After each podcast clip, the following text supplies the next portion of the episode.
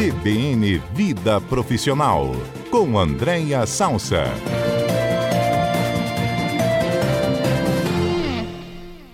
Andréa Salsa, boa tarde. Olá, Aurélio. Mais uma vez nos vimos de manhã e agora aqui pela rádio. Eu brinquei que hoje eu estou muito multimídia, hein? Então eu queria, dar, eu queria dar uma boa tarde para você, para os nossos ouvintes, para o Murilo, para a Patrícia e para o Adalberto, que inclusive eu também quero fazer um protesto, porque eu acompanho pela internet é, a CBN, né? Ah, vem. E Adalberto fica escondido aí, Aurélia. A gente tem que dar um jeito nisso. Ele não pode ficar atrás do monitor. Eu concordo, ele poderia vir para o lado de cá. Tem um monitor me tampando eu... ali, né, André? Boa tarde. Boa tarde, Adalberto. Eu acho. Brasil, o, o, pelo menos o Espírito Santo tinha que ver, conhecer Adalberto. É, jogador caro não olha pra foto, Adalberto não olha pra câmera. Não olha pra câmera, fica, é, fica valorizando o passe e a imagem. Não é? Não é? André, vamos lá. Conversamos hoje cedo no Bom Dia Espírito Santo um pouquinho sobre isso, mas aqui no CBN Cotidiano com os nossos ouvintes super atentos, a gente pode dar um pouquinho mais de, de base e de conteúdo, porque a gente sempre que fala de currículo, Pode parecer óbvio, pode parecer batido, mas as pessoas continuam cometendo os mesmos problemas, os mesmos erros, pecando por alguns excessos. Só que tem uma, uma coisinha que ela é muito perigosa, que é mentir em currículo. Exatamente, Aurélio. É, a, e a gente, a, a, mentira, né, por si só, ela é muito ruim, porque é, ela depõe contra nós, né? Porque você imagina, você mal entrou numa organização, numa oportunidade profissional, o teu cartão de visitas é mentira se ela for descoberta. É, então, é, a gente tem que ter muito cuidado e eu nem digo que necessariamente quem está mentindo no currículo né, é uma pessoa mau caráter, enfim, às vezes está com tanta necessidade que fala, ah, vou dar uma forçadinha de barra aqui nessa, nessa atribuição para ver se vai. Mas isso pode custar muito caro, é, porque você pode ser descoberto durante o processo, às vezes já dentro da organização, e aí você fica com muita dificuldade de se realocar, porque é, as consultorias, normalmente, que trabalham com recrutamento e seleção, elas trabalham, isso no Brasil todo, mas especialmente aqui no Espírito Santo, para muitas empresas. Então, você às vezes está fazendo uma entrevista com um profissional ou com uma profissional e ela está trabalhando também para outras empresas. Então, você pode se deparar de novo com aquela pessoa que eventualmente ali descobriu uma mentira no seu currículo. E tem algumas mais clássicas, né, que vale a pena a gente concretizar aqui para o nosso ouvinte. É uma das mais, assim, né, que as pessoas normalmente costumam, vamos botar assim, colocar mais tinta, né, nessa, nessas atribuições, que é a língua, né, língua estrangeira. Fala então, inglês? Falo currículo... fluentemente. Fluente. Leio, escrevo, só falo high. Exato. Exatamente. E aí tem a gente que é da área, né? Tem uma máxima que normalmente quando a pessoa bota que é fluente, ela tem intermediário, se interme... bota intermediário, ela tem básico, se ela bota básico, ela sabe falar high. É, ou não, né? Ou tem pessoas que têm um, um, compromisso, e aqui vai até, vou abrir até um parênteses, que é cuidado também para as empresas que colocam como padrão é, nos cargos ter uma língua, né? Falar um inglês é, fluente, porque ela pode deixar de capturar um profissional de qualidade que não se vê com essa inglês fluente, ou espanhol, ou francês, ou qualquer língua, e na realidade a empresa só está colocando ali por um capricho, porque está na moda, porque no dia a dia ela nem vai precisar efetivamente daquela língua. Então tem esse lado também. Mas voltando aqui para a mentira, é, o cuidado da língua é, primeiro, no processo seletivo, que você pode ter que fazer uma entrevista na língua que você disse que tem influência, ou na hipótese de você passar para aquela posição porque acreditaram que você tinha aquela fluência só porque você colocou no currículo, e você se deparar com uma necessidade de ter que fazer uma ligação ou apresentar uma reunião ou receber alguém na sua empresa e ali você se expõe numa situação muito delicada. Então esse é normalmente uma mentira que as pessoas contam. Uhum. A outra tem a ver com títulos, formações, cursos que a pessoa diz que tem e não tem.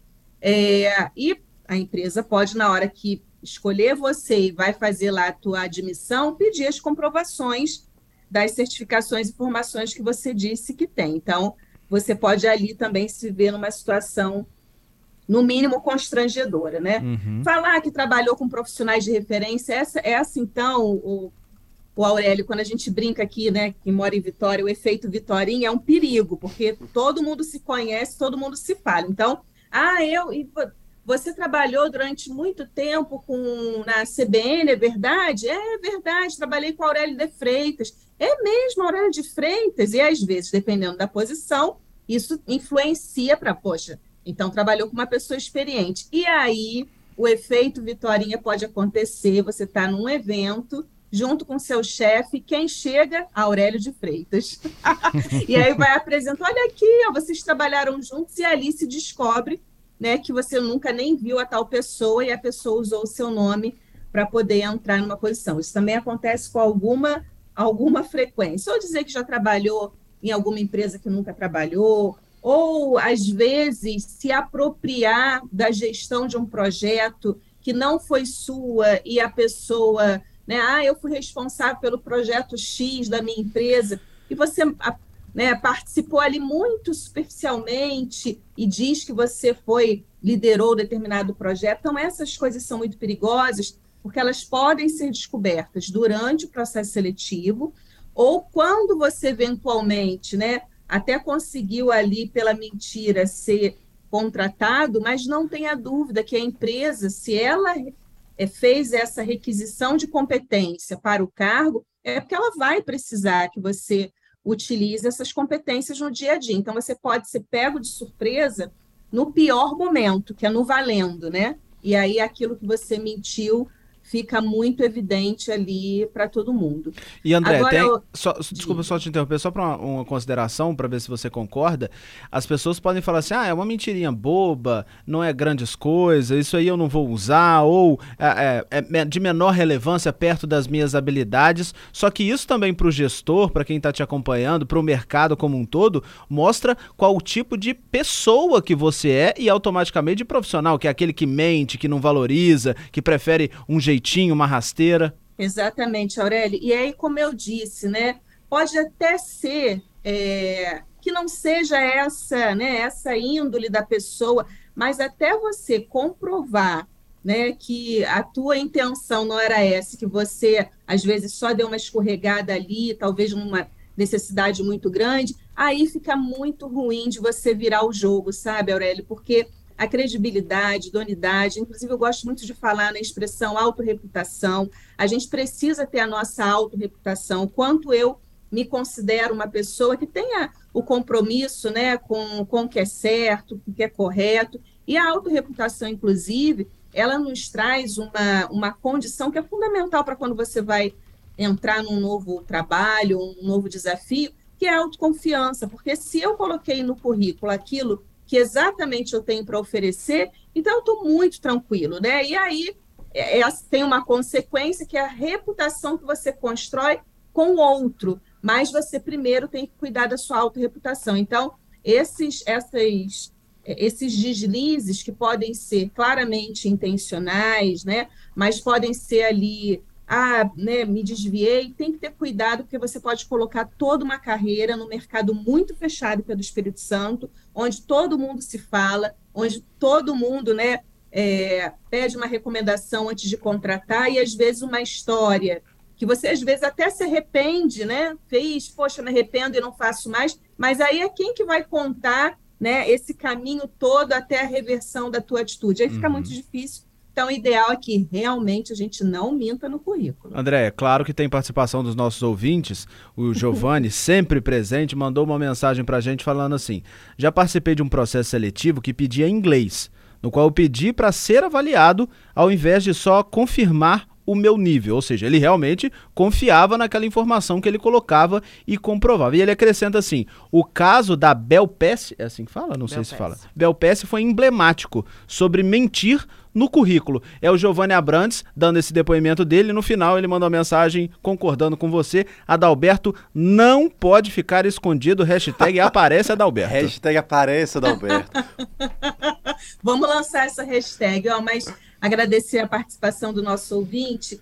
E sem dúvida, aí ele já deu um incremento que é muito interessante que ele fez, né? Que é uma forma dele, inclusive, mostrar essa autoconfiança para o potencial empregador. Falei, eu coloquei isso no currículo, mas eu quero que vocês fiquem muito à vontade de fazer um teste, até para que eu possa comprovar e trazer essa segurança para vocês que realmente eu domino essa língua. Então, parabéns aí pela postura. Eu, se fosse fazer a seleção dele, já ia olhar para ele com olhos interessantes. E esse exemplo que ele trouxe, uma coisa muito interessante que hoje a gente estava conversando nos, bastidor, nos bastidores, eu e Johnny, enquanto você e Fabiola não chamavam a gente, que é a gente às vezes acha que isso acontece só com pessoas que não têm alto escalão. E está cheio de exemplo aí público de gente de alto nível que mente no currículo, né, Aurélia? E aí oh. é descoberto, e aí o potencial de exposição é, fica difícil de controlar, porque é, realmente não acontece só em cargos operacionais, não. Isso pode acontecer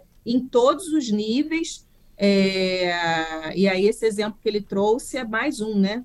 É, imagina só, vou fazer um, um processo seletivo para ser repórter do Bom Dia Espírito Santo. Qual que é a sua habilidade? Você fala bem, sabe se comunicar? Sei que é uma beleza. Mentir. Vou lá na hora. E aí? É o que eu preciso fazer? A mentira vai acabar me custando muito mais caro do que qualquer tipo de sinceridade. Então, a dica é: seja sincero, confie naquelas informações que você pode passar, mesmo que elas sejam bem incipientes, bem simples, ou até mesmo que tem muitas empresas, né, André, que querem essas pessoas, querem a pessoa honesta e que quer investir nessas pessoas. Exatamente. E às vezes, Aurélio, num processo de entrevista, por exemplo, quer ver o que cai muito bem e que o, o entrevistador gosta de ouvir? Que é, olha, eu ainda não tenho fluência no inglês, mas eu estou preparado para estudar se isso realmente for necessário para a organização. Então, você não afirmou que tem, mas se colocou à disposição para aprender aquela competência que possa ser fundamental para a empresa. Então, essa é uma dica também boa. Olha que beleza. André, obrigado pela sua atenção, sempre ajudando a gente a entender um pouco mais de vida profissional. Currículo, gente, não mente não. Vai, vamos ser sinceros. Obrigado, querida. Até segunda.